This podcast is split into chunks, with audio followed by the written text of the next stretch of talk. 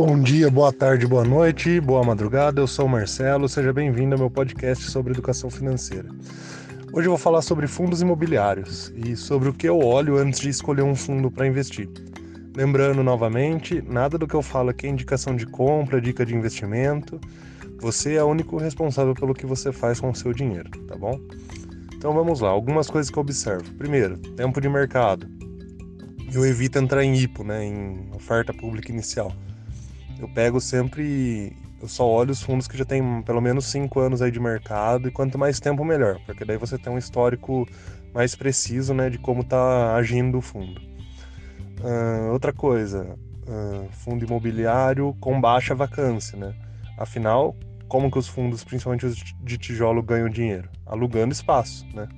Um shopping, uma fábrica, um prédio comercial, enfim, eles ganham dinheiro com o aluguel dos inquilinos. Então, quanto menos imóveis desocupados tiver, melhor. O ideal é o máximo possível de taxa de ocupação, né? Então, sempre fica de olho ali, vacância baixa, 5, 10% no máximo. Se tiver mais que isso, é problema. Mais uma coisa, prefiro fundos que tenham ou multi-inquilinos ou multi-imóveis. O que significa isso? Multi-inquilinos. Imagina que seja um shopping, por exemplo. Ele não tem só um inquilino, ele tem 200, 300, 400 lojistas lá dentro, né? Então a chance do imóvel ficar totalmente vazio é mínima. É mínima sim, pode acontecer, né? Vai que o shopping vai à falência, mas enfim. Uh, agora imagina que você é uma, uma fábrica, né? uma indústria, e o fundo imobiliário tem só aquele prédio industrial. Se a fábrica resolve sair de lá, ferrou, 100% de vacância, né? Vai ficar totalmente desocupado. Uh, outra coisa também, pegar fundos com vários imóveis, por exemplo, em vez de, de um fundo com uma único, um único galpão industrial, ah, o fundo tem 50 galpões. Então, mesmo que um, dois, três fiquem vazios, ainda tem os outros 40 e tantos, tá? É aquela lógica da diversificação aplicada a imóveis, né? Se você tem muitos imóveis investido com muitos inquilinos, a chance de você ficar com imóveis desocupados e sem, e sem recebimento de aluguel é baixa. Eu evito também uh, imóveis ou fundos de imóveis que investam só em hospital, escola.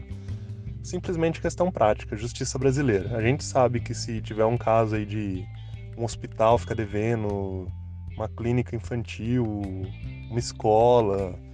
Nenhum juiz do mundo vai chegar lá e dar uma ordem de despejo para esse tipo de imóvel, né? Então, olhando como investidor, né? O ideal é não pegar esses imóveis para não ficar sujeito a esse tipo de coisa. E por hoje acho que é isso, tá? Se eu lembrar de mais alguma coisa, eu faço um adendo aqui. Beleza? Mas por hoje é isso. Para mais conteúdo sobre educação financeira, o... Entre aí no meu blog, o link está aqui na descrição do podcast. Um abraço, fiquem com Deus. Tchau, tchau.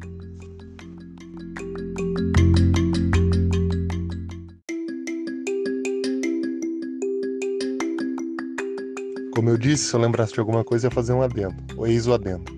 Evite imóveis, né, fundos imobiliários, aliás, com um problema claro. Ah, tá com rolo na justiça, investigação policial não sei o quê. Pô, nem entra, né? Você não sabe no que vai dar, então evita problema. Tem um monte de fundo imobiliário para você investir, não precisa investir naqueles que tem rolo. E por último, algumas indicações aí de sites que você pode encontrar informações sobre fundos, né? Os que eu mais frequento são é o Clube FI, né? clubefi.com.br e o Baster, baster.com. Beleza? Agora sim, por hoje é isso. Fiquem com Deus, um abraço, tchau, tchau.